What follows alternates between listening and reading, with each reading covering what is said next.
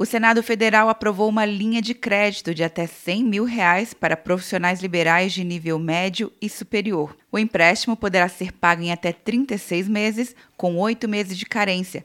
A taxa de juros será a soma da Selic, hoje em 3%, mais 5% ao ano. O valor do financiamento estará limitado à metade do rendimento constante da declaração do imposto de renda do ano passado, num teto de 100 mil reais. Segundo o autor do projeto, senador Eduardo Girão, os profissionais liberais, principalmente da área da saúde, também precisam da ajuda do governo que são mais de 10 milhões de brasileiros que estão desde o início dessa pandemia sem condições de trabalhar, ou seja, os aluguéis atrasando, contas de água, de luz chegando, e é muito importante que a gente repare essa situação emergencial. Para segurar os empréstimos, o relator, senador Omar Aziz, incluiu os profissionais liberais no Pronamp, Programa Nacional de Apoio às Microempresas e Empresas de Pequeno Porte.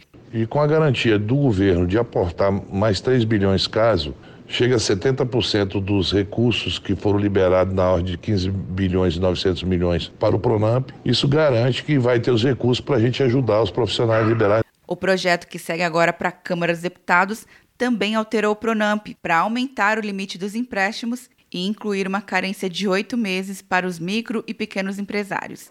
Quer um ano sem mensalidade para passar direto em pedágios e estacionamentos? Peça a Veloy agora e dê tchau para as filas. Você ativa a tag, adiciona veículos, controla tudo pelo aplicativo e não paga mensalidade por um ano.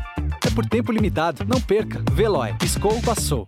De Brasília, Luciana Castro.